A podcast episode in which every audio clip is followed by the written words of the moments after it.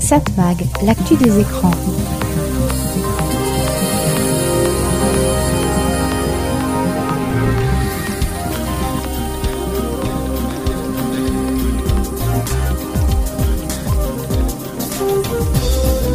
Hello, bonjour, très heureux de vous retrouver. C'est Serge Surpin qui vous propose, comme chaque semaine sur cette fréquence, Satmag. Satmag, c'est l'actu des médias, l'actu de la communication, l'actu des écrans. On parle médias, on parle communication, on parle écran, on parle de tout ce qui fait parler en moment. Euh, si vous ouvrez la télévision, si vous ouvrez la radio, si vous ouvrez les journaux, ça fait partie des sujets qui sont souvent traités, mais souvent maltraités aussi. Alors, euh, dans ce Satmag, on va parler de l'histoire de la télévision racontée par notre ami Christian Dauphin, et puis on évoquera les chaînes culturelles qui font presque autant d'audience que les chaînes d'information. Ce qui prouve que vous êtes à la recherche de programmes intéressants, pas seulement pour vous divertir, mais aussi pour vous cultiver. C'est important ça. Les fake news, c'est aussi important. Vous savez qu'une fake news se répand beaucoup plus vite qu'une information vraie, beaucoup plus, beaucoup plus vite.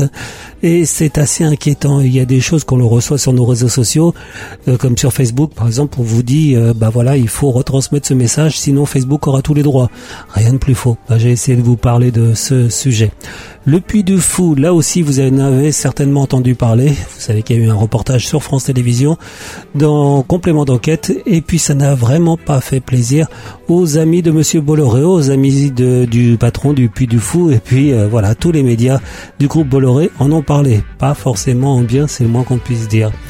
Et puis on parlera aussi de l'histoire de la télévision racontée par notre ami Christophe Dauphin, on parlera audience et peut-être d'autres sujets si on en a le temps, ici dans ce Satmag. Satmag, l'actu des écrans. Alors évidemment dans Satmag il y a aussi de la musique, de la musique très récente, très très très récente, comme par exemple Calogero, donne, donnez, donnez, donnez tout ce que vous voulez pour écouter de la bonne musique.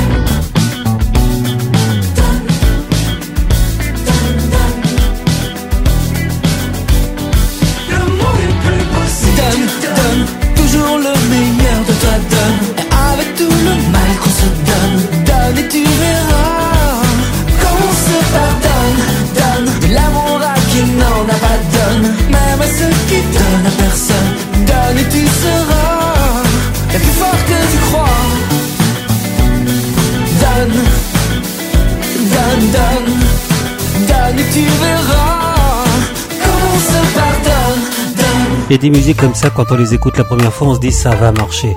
Calogero donne. Satmag, l'actu des écrans. Allez, comme il est de tradition dans ce programme, on va aller faire un petit tour du côté de l'histoire de la télévision, racontée par notre ami Christian Dauphin. Bonjour. Le générique du journal de 13h de TF1, lancé le 6 janvier 1975, va être le petit jingle de cette chronique qui va vous replonger dans votre jeunesse ou votre enfance à travers la formidable aventure de la télé. Savez-vous qu'un an après le téléphonoscope imaginé par Edison, dont je vous ai parlé dans notre précédente émission, déjà inventeur du phonographe qui permet d'entendre des chansons patriotiques comme Le Régiment de Sambre-et-Meuse, le 16 janvier 1879, un notaire français invente la télésurveillance, quelques jours avant la démission du président de la République, Patrice de MacMahon, qui sera remplacé par Jules Grévy. Notaire de la petite ville d'Adresse, dans le Pas-de-Calais, Constantin Saint-Lec imagine son téléctroscope. Le système associe une caméra intégrant des cellules sensibles à la lumière, reliées par un câble électrique un projecteur et son grand écran situé dans une autre pièce de la maison. Mais vous souvenez-vous en revanche de ce générique bien plus contemporain? Nous sommes en 1964. La télé est encore en noir et blanc et la seconde chaîne qui se limite pour l'instant à la région parisienne a quelques jours d'existence à peine. Ce dimanche 26 janvier, vers 17h, retentit le générique de l'émission Histoire sans parole, qui marquera plusieurs générations. Signé par le grand Jean Vienner et adapté d'un morceau de jazz datant de 1910, l'émission qui sera diffusée plus de 20 ans donne des extraits de courts-métrages hilarants avec des célébrités du cinéma burlesque et muet américain, comme par exemple Harold Lloyd, Buster Keaton ou encore Laurel et Hardy. Jean Vienner, à qui l'on doit une cinquantaine de musiques de films, improvise au piano et illustre chaque séquence. Le 30 mars 1974, alors que Nixon règne encore sur les États-Unis pour quelques semaines avant sa démission et que la France n'a toujours pas de président officiellement élu depuis la mort de Pompidou et avant l'élection de Valéry Giscard d'Estaing, une série américaine voit le jour, La petite maison dans la prairie. Il faut attendre presque trois ans pour que les Français découvrent sur TF1 les aventures de la famille Ingalls. Cette histoire réellement vécue mais écrite et romancée par la vraie Laura Ingalls, raconte la vie quotidienne du papa Charles Ingalls, joué par le regretté Michael Landon décédé en 1991, la maman Caroline et leur fille Marie, Carrie, Grace et Laura Ingalls, confrontées à la famille des méchants Olson dans une petite ville du Far West au tout début du XXe siècle. La rediffusion de la série, à partir de 1987, aidera au succès de la chaîne M6. Dans notre prochain numéro, je vous dévoilerai de nouvelles créations et inventions toujours aussi surprenantes. Satmag, l'actu des médias. I keep a close watch on this heart of mine. I keep my eyes wide open all the time. I keep the ends out for the tie that binds. Because you're mine, I walk the line.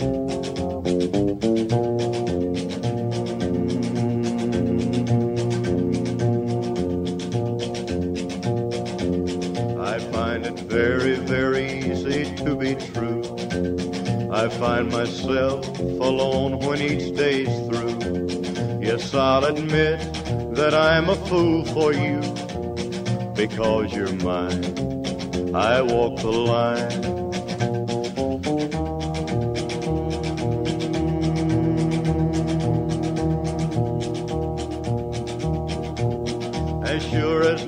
Night is dark and day is light, I keep you on my mind both day and night. And happiness I've known proves that it's right. Because you're mine, I walk the line.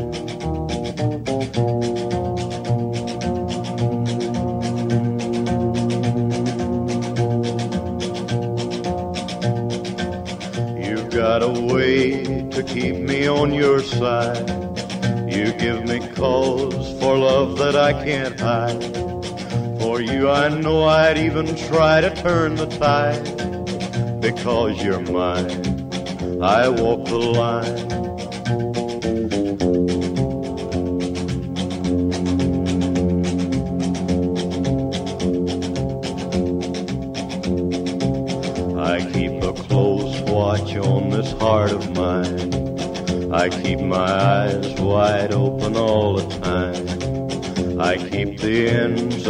For the tie that binds. Because you're mine, I walk the line. Et oui, vous l'avez reconnu évidemment, Walk the Line, Jimmy Cash. Satmag, l'actu des écrans. Je suis pas mal les réseaux sociaux et je lis pas mal d'articles de presse aussi. Et ce qui en ressort, c'est que dès qu'un média prend un risque, ses responsables sont critiqués. C'est dans le style c'était mieux avant. Mais trop souvent, en fait, cet avant n'a jamais existé. Ou alors, eh ben, il est dépassé. En fait, les souvenirs que l'on garde d'une époque sont flous et souvent bien trop éloignés de la réalité. À la télévision, vous est-il arrivé de revoir les grandes fictions des années 60-70 que l'on a gardées en mémoire et que l'on trouvait extraordinaires? Trop souvent aujourd'hui, elles sont irregardables, trop lentes, avec un jeu d'acteurs dépassé. En fait, tout a changé, nous avons évolué. Et aujourd'hui, nous avons à disposition au moins une trentaine de chaînes de télévision. À tout moment, on trouve de tout, du meilleur ou moins bien il y a toujours à voir plusieurs programmes différents, beaucoup plus qu'avant, sans oublier l'accès au replay. Et là encore, le choix s'élargit à des milliers de programmes, sans oublier évidemment les plateformes, gratuites ou pas. Donc si vous regardez aujourd'hui un programme qui n'est pas bon, c'est que vous avez mal choisi.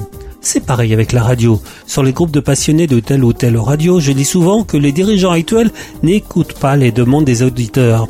Là encore, c'était mieux avant. Mais est-ce vrai? Ce monde de la radio a changé. On a désormais là aussi le choix parmi des dizaines de radios, sinon des centaines ou des milliers. Et l'audience se répartit sans oublier qu'Internet nous ouvre un monde illimité. Et pour les dirigeants des radios, difficile de ne pas en tenir compte, d'autant plus qu'il y a beaucoup moins de pubs qu'avant. Eh oui, beaucoup moins de pubs, même si certains pensent le contraire, rien de plus faux. En fait, c'est nous qui ne supportons plus d'entendre de la pub à la radio, pour la simple raison que quand on écoute un programme à la demande, il n'y a pas de pub, ou très peu. Mais donc moins de publicité, moins de recettes et donc moins de dépenses dans les programmes, c'est logique. Alors oui, les programmes de nuit ont disparu au profit des rediffusions, mais qui les écoutait Alors oui, certains programmes sont plus longs qu'avant, ça permet là encore de faire des économies. Et puis l'audience de certaines radios a plongé, comme Europe 1, plus par manque de bonne direction qu'autre chose. L'auditeur est parti ailleurs, sur d'autres radios généralistes comme Inter, RTL ou RMC, ou encore ailleurs. Et les patrons de radio doivent s'adapter. Moins de moyens alors qu'il faut tout faire pour garder l'auditeur. Ils tentent des choses, rien de mieux pour faire réagir l'auditeur. Pour les uns, ça change trop, pour les autres, pas assez. Telle radio fait venir un humoriste chippé à une autre radio Pour les fidèles auditeurs, c'est une erreur. Il est pas bon, il est trop à gauche, il est trop à droite ou ailleurs. Bref, il est pas fait pour ma radio préférée.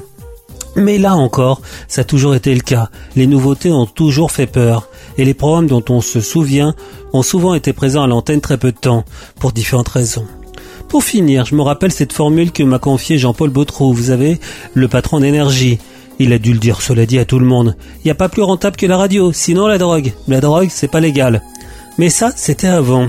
Aujourd'hui, je connais pas beaucoup de radios qui gagnent de l'argent, pareil pour les autres médias d'ailleurs. Donc il faut se faire à l'idée que rien ne peut être comme avant. Et c'est certainement très bien. Il faut bien que ça change. Satmag, l'actu des écrans. Encore, ils sont toujours là, les Rolling Stones. Hungry.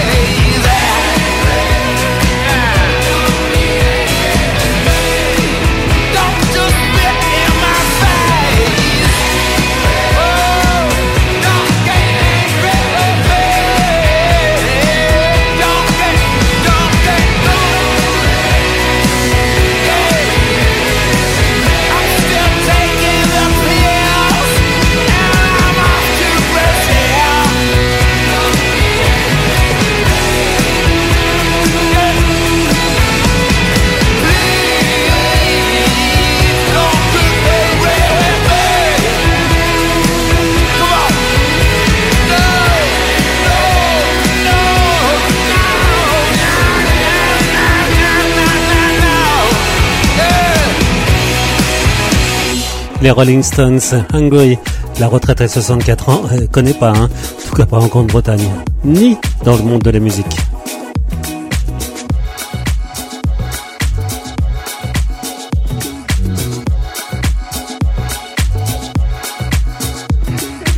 Satmag, l'actu des écrans. Vous avez un compte Facebook?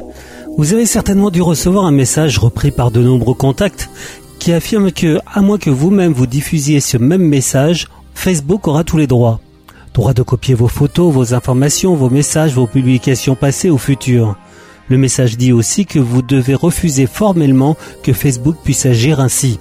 Des amis avocats auraient conseillé vos amis de copier-coller ce message. Parfois, il est aussi indiqué que Facebook limiterait la visibilité des messages reçus à 25 amis. Ou encore que Facebook va passer en version payante. Des messages reçus de très nombreuses fois, et cela depuis pas mal de temps, des années. Et ça fait des années qu'on reçoit ce type de message. Mais depuis quelque temps, ça se multiplie. Sans cette information, j'ai pu trouver d'ailleurs des articles sur Internet dénonçant cette fake news depuis des années. Car oui, tout cela est faux, évidemment. C'est encore plus surprenant en voyant le nombre d'amis, de vrais amis, des gens que vous connaissez, qui vous renvoient cette information. Et encore plus surprenant quand vous savez qu'une partie d'entre eux prennent mal le fait que vous leur répondiez que c'est une fake news. Il y a des gens comme ça qui n'aiment pas du tout qu'on les prenne en défaut, même quand ils ont tort. Et c'est le cas ici. D'abord parce que, en effet, Facebook surveille certainement le contenu de vos publications, suit vos likes, suit vos sujets de préoccupation, et cela automatiquement. Par contre, Facebook ne fait pas attention à des messages affirmant limiter ses droits. C'est faux aussi car en utilisant Facebook, vous accordez, en vous inscrivant, une licence non exclusive, transférable, pour l'utilisation des contenus de propriété intellectuelle que vous publiez sur Facebook ou en relation avec Facebook et il existe une seule possibilité de limiter le suivi de votre activité ou de votre historique, c'est d'aller dans les paramètres du compte et bien effectuer les réglages disponibles, paramètres et confidentialité. Ou alors donc, il faut supprimer son compte Facebook en ayant d'abord effacé toute l'historique du compte. Pire, ça ne suffit pas. Si un de vos amis a retransmis un de vos messages, bah ça restera dans l'historique. Sinon, il faut aussi rappeler que Facebook, ainsi que tous les réseaux sociaux et même certaines grosses entreprises du net, telles qu'Amazon ou Zalando par exemple, doivent respecter la réglementation européenne, le RGPD, la gestion des données, mais aussi le DMA et le DSA, règles européennes récentes qui réglementent les activités économiques des plus grandes plateformes et qui s'attaquent aussi aux contenus ou produits illicites. Pour résumer, tout ce qui est interdit dans le monde réel est interdit sur les réseaux. Cela concerne l'utilisation de l'intelligence artificielle, ces fameux AI, d'où découle par exemple le chat GPT. L'Europe n'est pas trop à la traîne sur la réglementation de ce que l'on trouve sur le net et c'est bien. Mais pour en revenir à mon fameux message, je redis que je suis très surpris par le nombre de fois que je l'ai reçu. Alors il est vrai que l'on sait qu'une fake news se répand six fois plus rapidement qu'une vraie information. Eh oui, six fois plus rapidement qu'une vraie information. On s'est d'ailleurs tous fait avoir en faisant suivre une info que l'on a reçue, d'autant plus qu'elle est surprenante, d'autant plus que l'on peut contrôler cette information sur un simple moteur de recherche en regardant sur des sites de référence pour voir si tout cela est vrai ou pas. Satmag, l'actu des médias.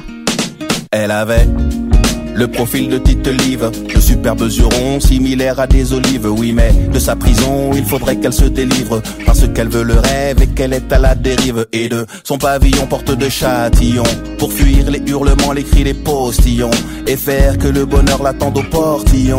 Elle a pris son envol comme les papillons. Il est sur la toile depuis le temps de la webcam, en digne hérité de palais puis de ses cams. Il ne fait que des postes impliqués dans des dramas. On voit monter les vues, mais ça dépendra du karma. Son environnement tient dans un petit écran. À était son entourage jusqu'à ce changement. Les papillons lui disent qu'il ne se trompe pas. Aujourd'hui, il tient son vlog depuis la pampa. Y a pas toujours de remède, y a pas toujours d'espoir. Quand au poids de nos peines, tout nous ramène. Qui nous répare, c'est le départ. Y a pas de vie sans problème, y a pas de vie sans écart. Quand au poids de nos peines, tout nous ramène. Ce qui nous répare, c'est le départ.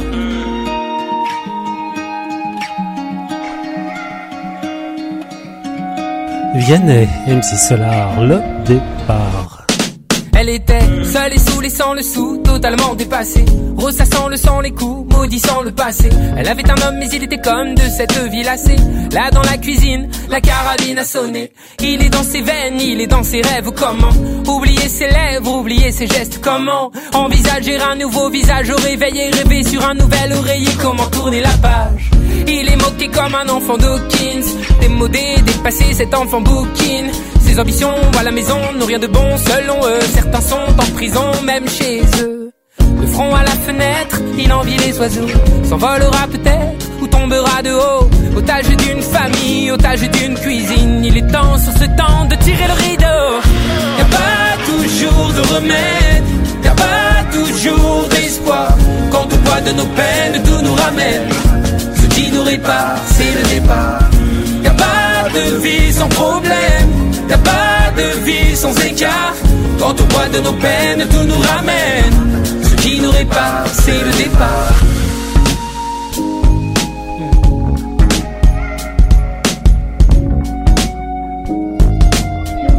Ce qui nous répare, c'est le départ.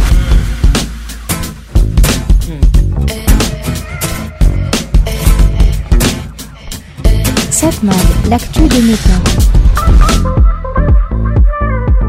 Je vais revenir sur le fait que cette idée médiatique a été très marquée par tout ce qui tourne autour du groupe de Monsieur Bolloré. En tout cas, tout ce qui tourne autour de ces médias. Avec une grève très longue au journal du dimanche, suite à l'arrivée à sa tête de Geoffroy Lejeune, l'ancien rédacteur en chef de Valeurs Actuelles, un journal et un homme connu pour promouvoir une orientation politique très marquée. 40 jours de grève, donc soutenus par 98% des salariés du journal qui refusaient de travailler avec Monsieur Lejeune et qui refusaient aussi la nouvelle orientation politique du journal à prévoir. Et tout cela en pure perte. Est-ce étonnant qu'ils aient perdu cette grève Il est fort à parier qu'aucun salarié ne pensait gagner. Ils savent tous qu'à e-télévision devenue CNews, une grève du même type pour à peu près les mêmes raisons avait-elle été aussi perdue par ses salariés. En fait, ce qu'ils recherchaient, c'était certainement un accord financier décent pour leur permettre de partir avec la clause de conscience. Il faut rappeler que si un patron de presse a le droit de faire ce qu'il veut dans un journal qu'il possède, la règle, l'habitude, veut qu'il n'impose pas un directeur de rédaction qui ne plaise pas aux journalistes. C'est une règle, pas une obligation. Donc le JDD, désormais dirigé par Geoffroy Lejeune, est, comme prévu, le journal devenu une sorte de valeur actuelle bis à la différence que, plus que valeur actuelle, tous ceux qui participent aux médias de Monsieur Bolloré y ont table ouverte, pardon, colonne ouverte. Justement, ce week-end, le JDD, comme tous les médias du groupe Bolloré, a titré non pas sur ce qui s'est passé au Maroc, mais sur l'émission de France 2 complément d'enquête, en parlant d'une manipulation médiatique. Le journal évoque donc ce programme diffusé par France 2 et qui affirmait dévoiler les dessous du parc du Puy du Fou, fondé par Philippe de Villiers. Alors il est assez rare qu'un grand journal comme les JDD attaque aussi frontalement des médias et des journalistes. Assez rare quoique, il est désormais assez courant que dans les médias du groupe dirigé par Vincent Bolloré, le service public de la radio ou de la télévision soit jugé trop politisé. Je résume. Est-ce normal que les médias financés par mes impôts soient trop à gauche? C'est l'avis des intervenants que l'on peut entendre sur CNews. Justement sur CNews, Pascal Pro a vivement réagi contre l'émission lui qui pourtant avoue ne pas avoir vu le reportage sur France 2. Bon, il reprend les arguments du JDD. Le même Pascal Pro a le même discours dans son émission sur Europe. On rappelle que cet été, Pascal Pro a quitté RTL pour rejoindre Europe 1, dans le but d'une part d'essayer de faire remonter l'audience de la radio bleue, bien mal en point, mais aussi on peut dire que le style de programme qu'a l'habitude d'animer Pascal Pro correspond plus à Europe que RTL. En plus, côté pratique, Europe CNews et le JDD sont désormais installés dans le même bâtiment. De son côté, sur C8, autre chaîne du groupe Bolloré, Cyril Hanouna a réagi à peu près de la même manière que Pascal Pro. Hanouna qui affirme qu'il prépare une enquête sur France Télévisions et complément d'enquête. Ça tombe bien d'ailleurs, complément d'enquête, enquête justement sur Cyril Hanouna.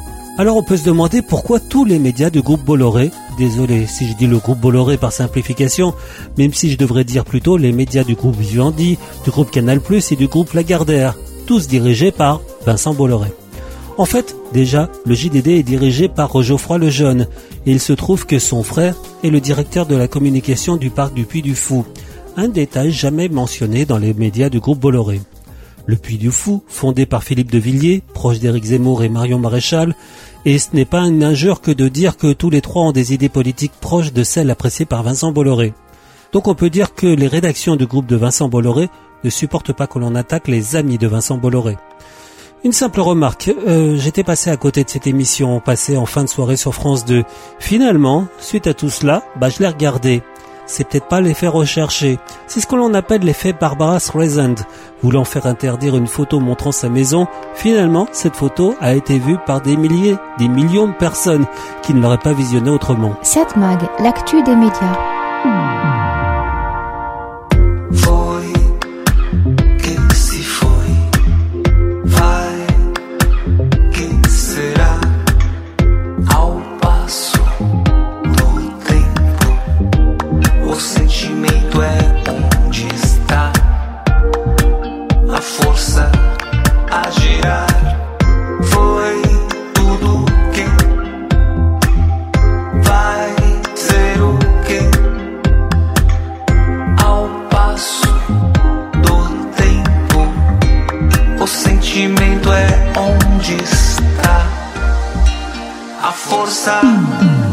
L'actu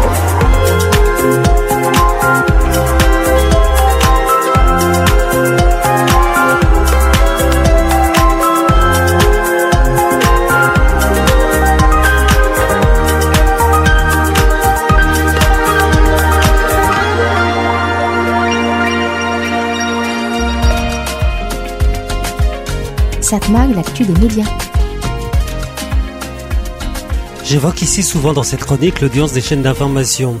AL4 présente sur la TNT, elle représente plus de 7,6% de l'audience globale de la télévision. C'est pas mal pour des programmes qui sont là pour nous informer. Même si, et il y en a qui vont pas être vraiment d'accord avec ce que je vais dire, si on enlève à ce chiffre l'audience de CNews, plus là pour divertir en faisant des programmes d'opinion, on arrive quand même avec les trois autres à 5,5% d'audience cumulée. Maintenant, regardons l'audience de deux chaînes qui ont été créées dans les années 80, là aussi dans le but de nous cultiver, de nous apprendre autre chose, de nous faire voir le monde. Arte et France 5. Au départ, elles étaient sur la même fréquence. France 5 la journée, Arte après 19h. Elles bénéficient désormais grâce à la TNT de deux canaux bien différents, mais on peut dire qu'elles restent quand même des chaînes qui sont là pour nous rendre plus intelligents. Je rigole, plus cultivés. Même si Arte est une chaîne à la base binationale, française et allemande, elle est plus culturelle dans ses statuts. France 5 est-elle intégrée à France Télévisions? Et ses programmes sont eux aussi faits pour nous apprendre et pour décrypter ce qui se passe autour de nous. Eh bien, ces deux canaux représentent à eux deux désormais 6,3% de l'audience de la télévision. C'était le cas en mois d'août. C'est pas mal non plus. Et contrairement aux autres chaînes, hors info, leur audience ne baisse pas, bien au contraire. Certains soirs, elles font mieux que les chaînes grand public. Regardez le succès des trains pas comme les autres sur France 5 ou évidemment en thérapie sur Arte. Que ce soit sur France 5 ou Arte, elles sont aussi très largement regardées en replay. Et justement, puisqu'on parle d'elle, Arte a présenté sa conférence de presse de rentrée en ce début septembre. La chaîne dirigée par Bruno Patino évolue tout en gardant son cap. Chaîne au départ donc binationale, mais désormais proposant des déclinaisons sur le net en plusieurs langues. Arte est une chaîne de moins en moins regardée en linéaire, en tant que chaîne de télévision, et de plus en plus sur sa plateforme, arte.tv. C'est la chaîne qui a depuis longtemps misé sur le hors-ligne. Ces programmes sont souvent disponibles bien des semaines avant d'être diffusés à l'antenne et le restent souvent très longtemps après. Pour Arte, le slogan pourrait être Regardez la différence. La différence avec les autres chaînes de télévision. Arte qui vient de compléter ses programmes en access, qui désormais commence à 18h50. On remarque l'excellent programme Le Dessous des images, présenté par Sonia De Villers, et aussi Le Dessous des cartes, tous les soirs, en version courte, vers 21h, ce programme remporte un franc succès puisque certains soirs, il est regardé par plus d'un million de personnes. En tout cas, Bruno Patino, donc le patron d'Arte, est satisfait. Il déclare vouloir maintenir le cap. Pour lui, plus un lieu est éditorialisé, immédiatement identifiable, plus le lieu est identifié donc en tant que tiers de confiance. Fiabilité et confiance dans la chaîne correspond au futur de l'audiovisuel. Pour Bruno Patino, on essaye de faire d'Arte une chaîne dont on rêve. Il faut que chaque chose qu'on y fasse soit porteur de sens. Arte est pleinement de son époque. Arte est pleinement dans son époque avec le modèle qu'elle a choisi. Alors il est vrai qu'avec un contenu de qualité, Arte, comme je le disais au début de cette chronique, paraît bien conçu pour évoluer dans le monde de la communication, en étant en ligne, en linéaire, sur les réseaux, en replay et en version radio. Arte propose des programmes pour tous les publics, et d'ailleurs l'offre est de plus en plus suivie par les jeunes, en tout cas sur son site. Il est vrai que Arte va assez loin, il propose même des jeux en ligne. Voilà, en tout cas on peut dire que l'avenir des médias audiovisuels passe par un contenu pertinent. On sait ce qu'on va y trouver avec un catalogue très large. Satmag, l'actu des médias. C'était le début des années 20, le début de la fin sûrement. Toi tu courais toujours en vain, ouais tu aimais gagner ton temps. Dans les trop tard de tes 30 ans, ouais tu étais déjà sous l'eau. Et tout l'apnée de ton dedans semblait te lancer des signaux. Tu changeais d'appartement pour une dixième fois peut-être. Tu te lavais dans les fêtes entre bureau et tristesse. C'était peut-être ça la vie. T'en étais persuadé aussi jusqu'à ce qu'enfin tu découvres qu'il existait l'amour, un peu de love et de tendresse. Finalement, c'est ce qu'il nous reste, que de l'amour, que de beaux gestes pour essuyer le temps qui blesse. Un peu de love et de tendresse. Finalement, c'est ce qu'il nous faut, que de beaux jours,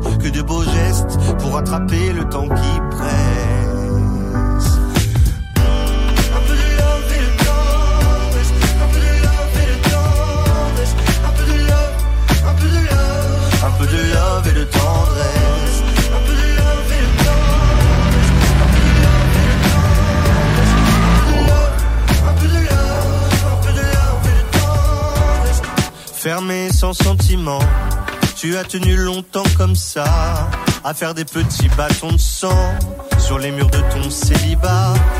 Puis si tu vois ce que tu rates, tu n'auras pas mon amour mille fois. Alors que le taf s'en relâche, tu pourras y revenir sans moi. Un peu de love et de tendresse, finalement c'est ce qu'il nous reste. que de l'amour, que de beaux gestes pour essuyer le temps qui blesse. Un peu de love et de tendresse, finalement c'est ce qu'il nous faut. Que de beaux jours, que de beaux gestes pour attraper le temps qui presse.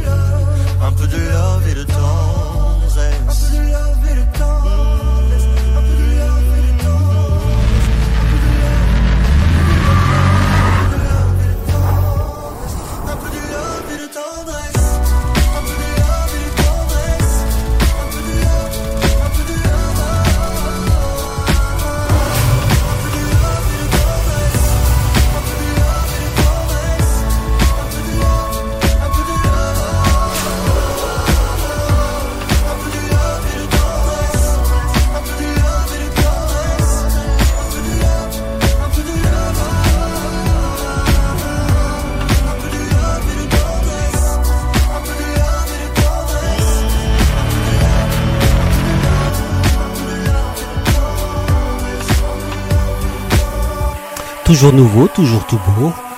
Eddie de Preto, Love and Tendresse.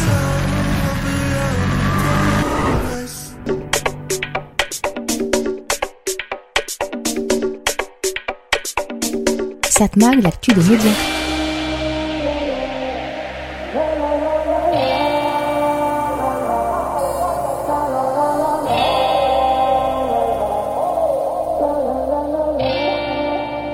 À l'heure où ChatGPT, oui je sais difficile de pas parler de ChatGPT en somme, on va dire qu'une bonne partie de mes chroniques parlent de ChatGPT.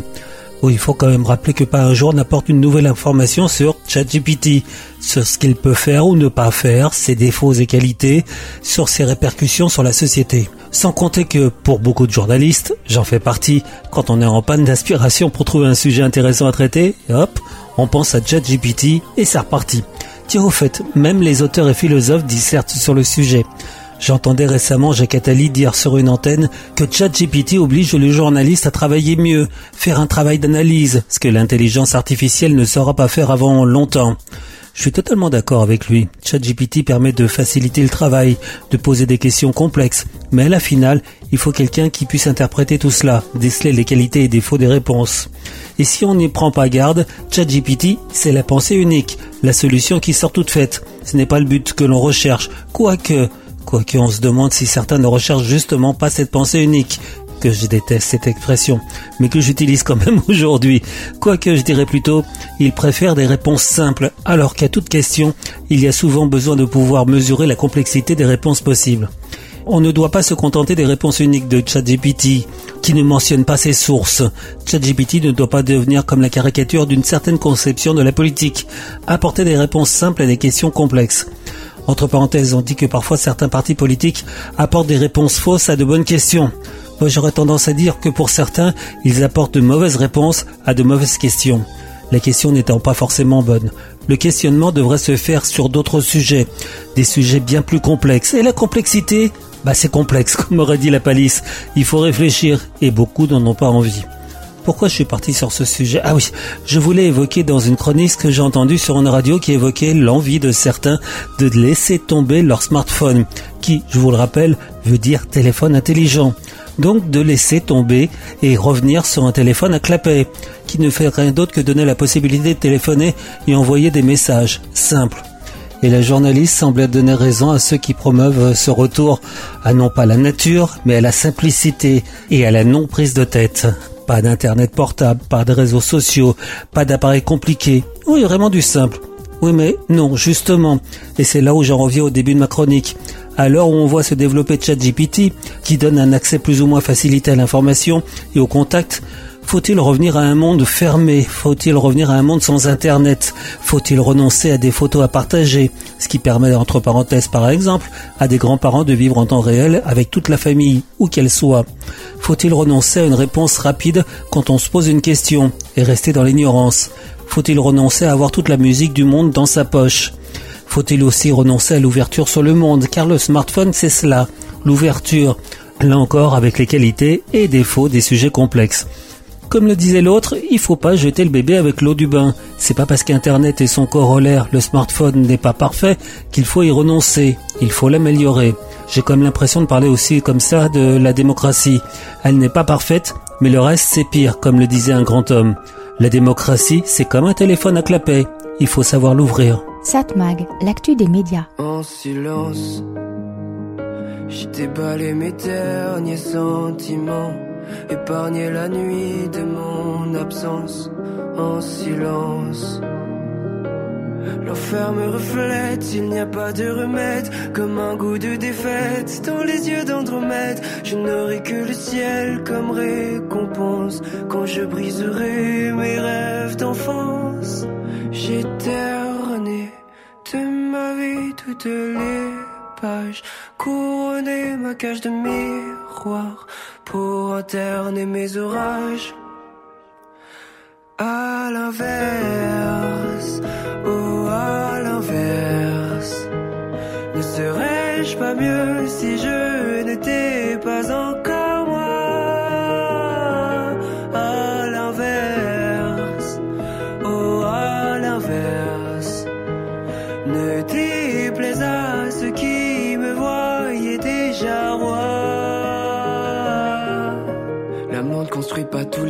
alors j'attends fenêtres ouvertes, mais personne ne se jette dans les ruelles désertes, mais personne ne m'arrête quand je tourne un peu trop dans ma tête. Je me nuis quand je me regarde comme un narcisse qui se désincarne, mais je sais que la haine me garde. Quand j'essaie d'écraser mes larmes sans un mal, terné de ma vie toutes les couronné ma cage de miroir pour interner mes orages. À l'inverse, ou à l'inverse, ne serais-je pas mieux si je n'étais pas encore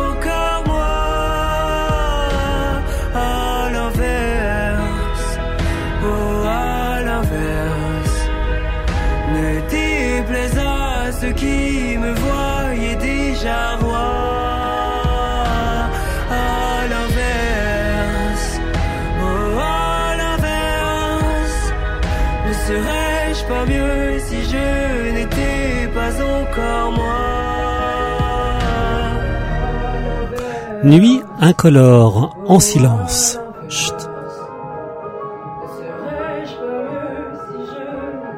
Satmag, l'actu des écrans. Une des questions de cette rentrée est vendre ou ne pas vendre? Est-ce que Altis, autrement dit Patrick Drahi, son patron, va vendre BFM et RMC On sait que le groupe Altis est fragilisé par un scandale de corruption au Portugal qui a conduit à une inculpation du cofondateur d'Altis, Amando Pereira, au Portugal et à la suspension de plusieurs dirigeants du groupe de la filiale Meo. Entre parenthèses, la seule interrogation dans cette affaire est est-ce que M. Drahi était vraiment pas au courant des malversations de son associé? Nombreux sont les employés et dirigeants d'Altis et de SFR qui se posaient des questions. Pourquoi certains fournisseurs indépendants étaient remplacés par d'autres appartenant plus ou moins directement à M. Pereira?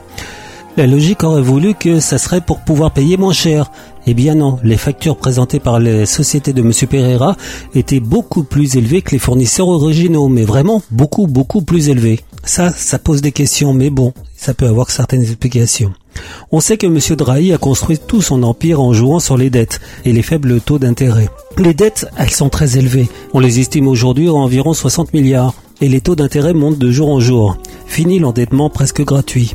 Donc sur le poids de la dette, Patrick Drahi est poussé par les banques à vendre une partie d'Altis. Enfin le, le problème c'est que c'est assez compliqué. Il n'y a pas une dette. L'empire de M. Drahi est constitué de plusieurs sociétés indépendantes. Quoi qu'il en soit, pour éviter que les banquiers ne s'énervent, il faut réduire donc la dette. Même si on se rappelle que M. Drahi a dit que plus une dette est élevée, plus ce sont les banquiers qui dorment mal, pas lui. Bon ça, ça peut tenir un certain temps, ça peut tenir ce genre de raisonnement, mais euh, pas toujours. Les banquiers peuvent s'énerver. Donc il a été envisagé de vendre le plus visible, BFM et RMC. Ça fait partie des rumeurs. Rumeurs démenties par M. Drahi et ses proches. Mais démenties tout aussi démenties par d'autres propos de M. Drahi qui affirme que bah, si on lui propose la bonne somme, il pourrait vendre BFM et RMC. Lui estime le lot à 2 milliards d'euros. Pour les experts, c'est beaucoup moins, moins d'un milliard. Sauf que contrôler BFM et RMC, c'est un sacré levier de pouvoir, et ça se monnaie. On sait qu'en France, plusieurs groupes ou personnalités sont intéressés. Xavier Niel, que l'on ne présente plus, le groupe CMA-CGC, qui serait aussi intéressé par le dossier, de même que Daniel Schretinsky, l'investisseur tchèque qui achète tout ce qui passe.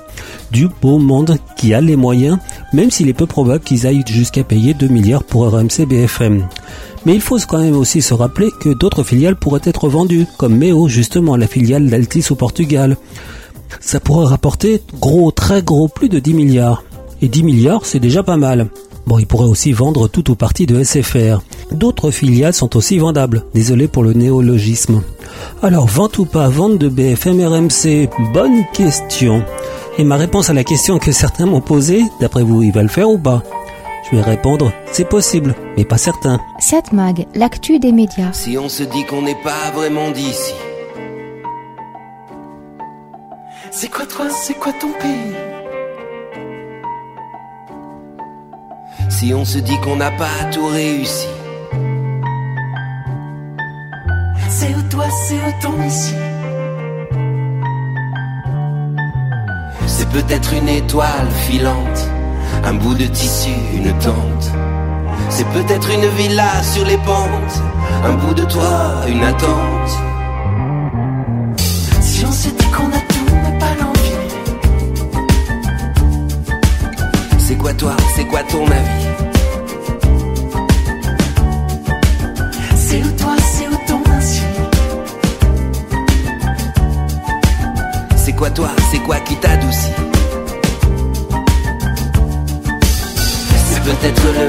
Qui t'apaise, ou peut-être le ciel, les falaises, ou au bord de la mer, un îlot. On dit qu'on ne pleure pas dans l'eau. On dit qu'on ne pleure pas dans l'eau. On dit qu'on ne pleure pas dans l'eau. On dit qu'on ne pleure pas dans l'eau. On dit qu'on ne pleure pas dans l'eau.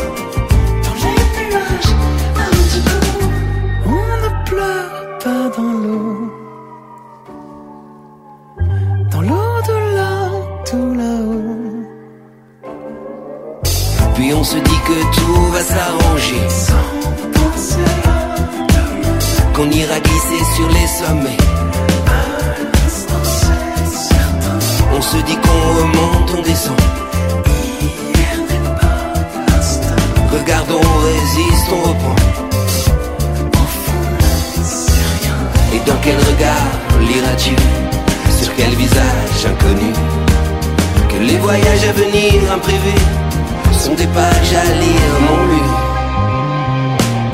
On dit qu'on ne pleure pas dans l'eau. On dit qu'on ne pleure pas dans l'eau. On dit qu'on ne pleure pas dans l'eau.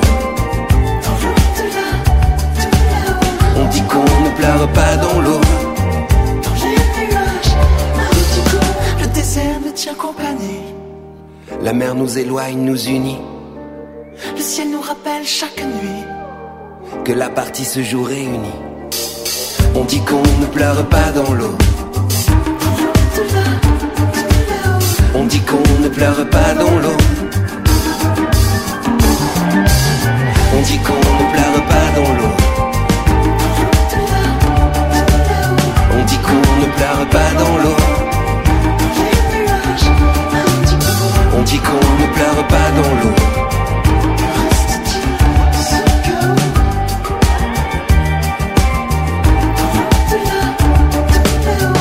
Gaëtan Roussel et M, on ne pleure pas dans l'eau. Pourquoi on irait pleurer dans l'eau? 7 Mag, l'actu des médias. Bon, il est temps de jeter un coup d'œil sur les audiences de la télévision. La semaine dernière, c'est ce qu'on fait traditionnellement dans ce Satmag hebdo. Des audiences qui concernent la période du 4 au 10 septembre, des audiences mesurées par médiamétrie et analysées en collaboration avec nos confrères de Satellifax. TF1 est porté par la Coupe du Monde de rugby. TF1 affiche de très belles audiences. C'est la plus forte progression de la semaine. Donc TF1, 21,3% de part d'audience. Une progression, c'est assez rare de progresser autant, 2,8 points en une semaine. Le prime time progresse de 11 points à 27,7% de part d'audience, enchaînant les bonnes performances euh, avec sa programmation sportive, qui l'a placé en tête des audiences de jeudi à dimanche. En ouverture de cette séquence, le match France-Irlande, remporté par la France donc, comptant pour les éliminatoires de l'Euro 2024 de football, a été suivi par 6 800 000 téléspectateurs, 34% de part d'audience.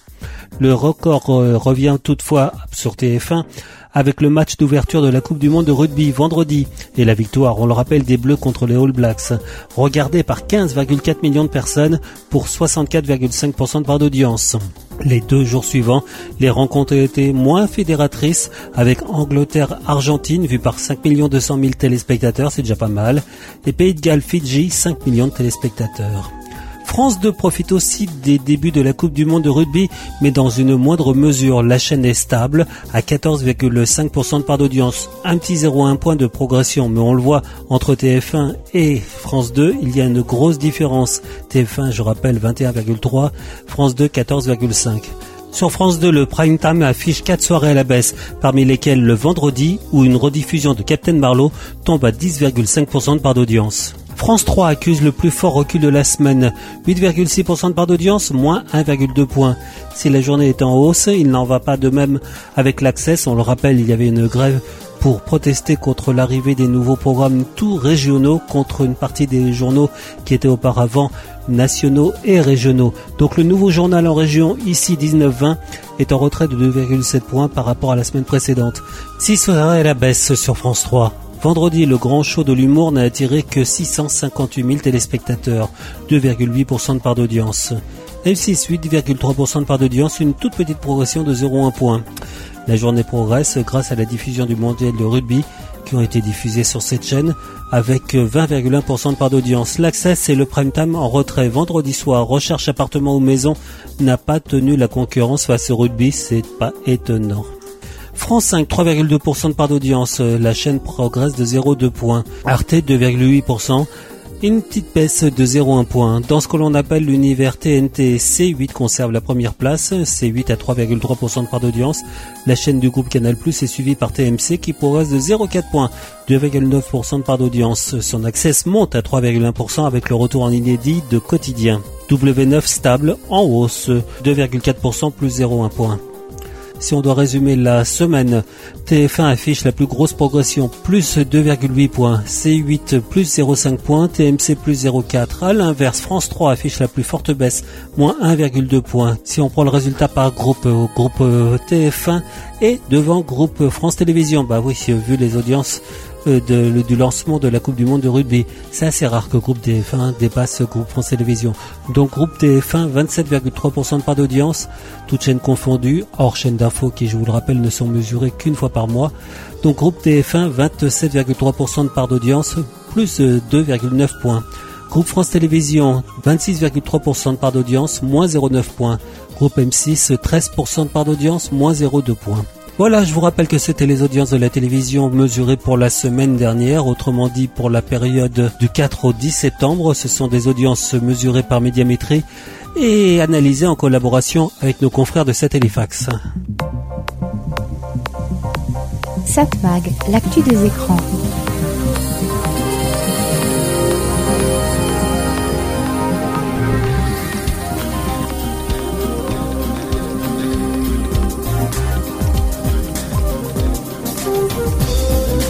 Et eh bien voilà, c'est terminé. C'était Serge Surpin qui vous proposait, comme chaque semaine sur cette fréquence, Satmag, l'actu des médias, l'actu des écrans, l'actu de la communication.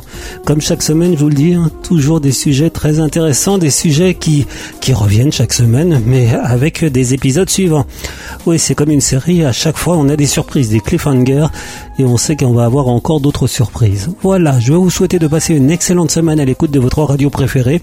Oui, que je sais que c'est la meilleure, hein, donc c'est logique, vous allez passer de très bons moments. Et on se retrouve dès la semaine prochaine. Même heure, même fréquence. Bye bye.